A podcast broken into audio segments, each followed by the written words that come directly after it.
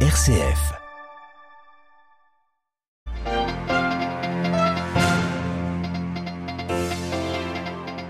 Une frappe israélienne aurait fait des dizaines de victimes cet après-midi, entre 50 et 400 morts au cœur d'un camp de réfugiés dans le nord de Gaza. Les Palestiniens estiment avoir perdu plus de 8600 personnes en trois semaines. Et la guerre entre Israël et le Hamas ne, s'étend encore. Des rebelles outils chiites revendiquent des tirs de drones sur Israël. On fera le point dans la région. Autre sujet à la une ce soir, les excuses de l'église espagnole après la publication d'un rapport commandité par le défenseur des droits du pays sur les abus commis par des membres du clergé. Nous irons enfin au Mali. Les troupes onusiennes se sont retirées de leur base de Kidal. Les séparatistes affirment en avoir ce soir le contrôle. Radio Vatican, le journal, Marie Duhamel. Bonsoir à tous. D'intenses combats féroces, selon l'armée israélienne, ont lieu en ce moment dans le nord de la bande de Gaza. Tzal a dévoilé des images de blindés de soldats avançant dans la poussière, les gravats. Deux soldats israéliens ont été tués aujourd'hui, tandis que le Hamas se défend, lui, à l'arme automatique avec des missiles anti-chars. Et au milieu des affrontements au sol, une bombe israélienne, elle aurait fait des dizaines de morts dans le camp de réfugiés de Jabalia, au nord de Gaza. Retour sur ces affrontements avec Valérie Ferrand. La guerre en cours continue de se dérouler sur deux niveaux. D'abord les combats qui se poursuivent le long de la ligne frontalière entre les factions palestiniennes et l'armée israélienne qui tente depuis vendredi des incursions terrestres dans la bande de Gaza. Parallèlement, malgré les bombardements israéliens massifs contre la bande de Gaza, des roquettes continuent de s'abattre en territoire israélien. Ces bombardements israéliens massifs constituent le deuxième niveau de cette guerre qui vise, elle, directement les populations civiles palestinienne plongée dans une situation plus désespérée que jamais, Israël appliquant sa politique officielle de les priver d'eau, de vivres, d'électricité et de médicaments. Les bombardements fauchent régulièrement des familles entières et plus de 800 noms ont déjà été rayés des registres civils. L'autorité nationale palestinienne ne cesse de dénoncer des massacres, dont le plus grave jusqu'à présent a eu lieu cet après-midi. Au moins 400 personnes, selon un bilan provisoire, ont été tuées ou blessées par un missile israélien qui s'est abattu dans le camp de réfugiés de Jabalia, dans le nord de la bande de Gaza. Jérusalem, Valérie Ferron, Radio Vatican. Réaction Vatican ne peut penser résoudre le problème en se contentant de tout détruire. Le cardinal Filoni, ex-nonce en Iran, en Irak, actuel grand maître de l'ordre du Saint-Sépulcre, appelle à surmonter la barrière de défense de son propre droit exclusif, c'est-à-dire sur notre site internet. Et puis signalons aussi la mort d'au moins 31 journalistes, 26 Palestiniens, 4 Israéliens et 1 Libanais, alors qu'ils couvraient, qu'ils couvraient ce conflit. Et puis cette guerre en cours semble bel et bien se régionaliser avec la poursuite des affrontements à la frontière avec le Liban, avec aussi la multiplication des attaques contre des bases américaines en Syrie et en Irak et ce matin des tirs de missiles de drones contre Israël en provenance du Yémen. La correspondance de Paul Ralifé. En déplacement au Qatar, le chef de la diplomatie iranienne a affirmé, je cite, qu'il est normal que les groupes et les mouvements de la résistance ne restent pas silencieux face aux crimes dans la bande de Gaza. Le ministre a prévenu que les alliés de l'Iran n'écouteront les conseils de personne, donc il faut profiter de la dernière opportunité politique pour mettre fin à la guerre. Ces paroles sont accompagnées d'actes. Mardi, les rebelles Houthis du Yémen ont annoncé avoir tiré des missiles balistiques et des drones sur le sud d'Israël. Une information confirmée par les Israéliens qui ont dit avoir détecté un engin volant hostile au large d'Ilat, une station balnéaire sur la mer Rouge où ont retenti les sirènes d'alerte.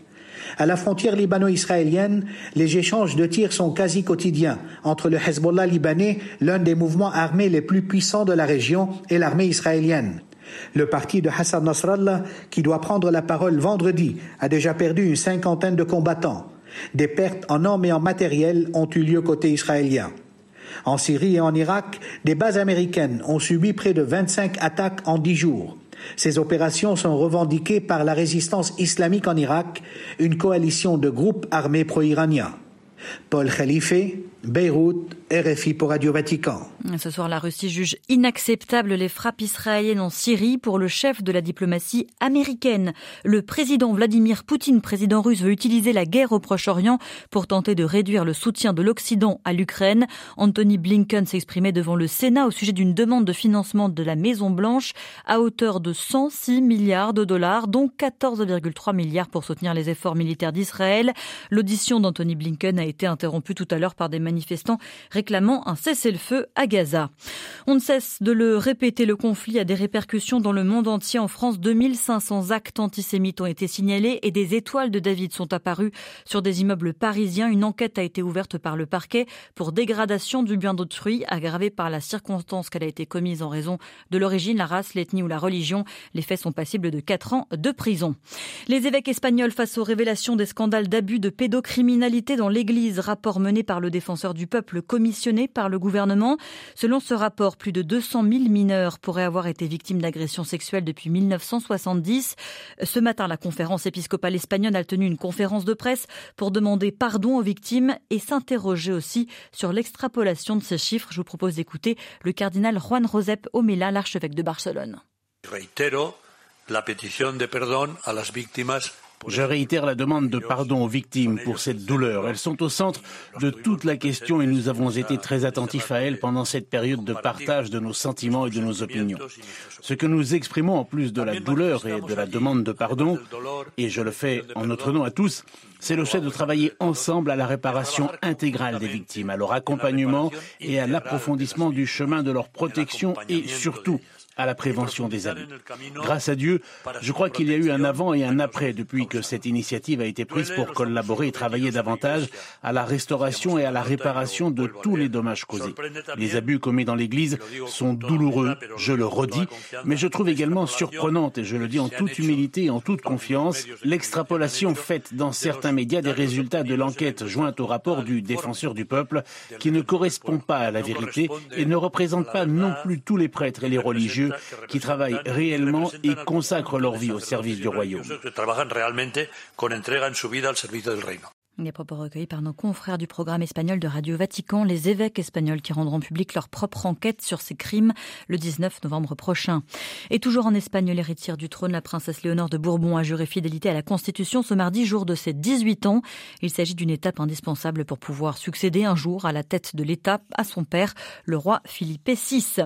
Et autre tête couronnée, le roi Charles III en visite d'État au Kenya, s'est rendu symboliquement aujourd'hui sur les lieux de la proclamation de l'indépendance du pays au premier jour de sa visite. En Afrique de l'Est, au Kenya, cette visite est l'occasion pour de nombreuses organisations de demander des excuses sur le passé colonial, souvent euh, violent.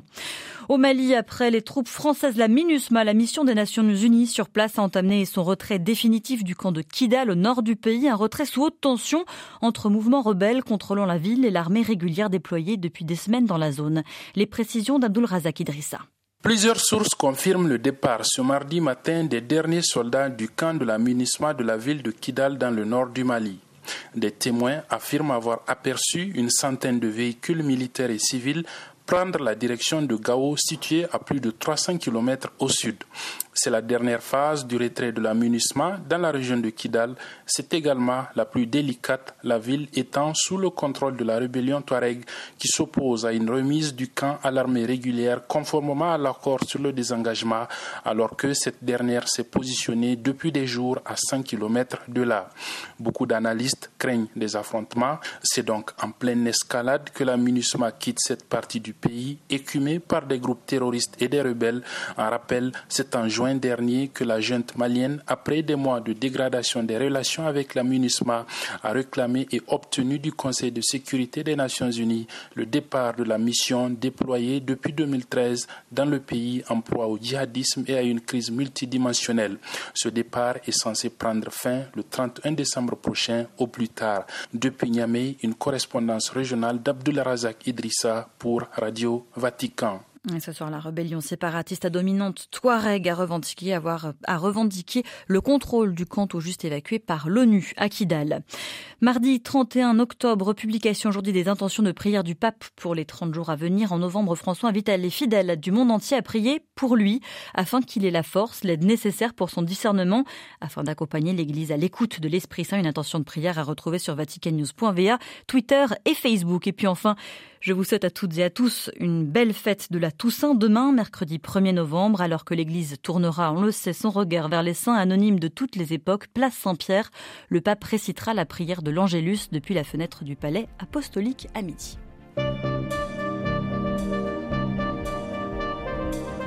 Voilà, c'est la fin de ce journal. Merci de l'avoir suivi, merci de votre fidélité aux ondes de Radio Vatican. Demain matin, pas de journal à 8h30. Vous irez sur notre site internet. Excellente soirée.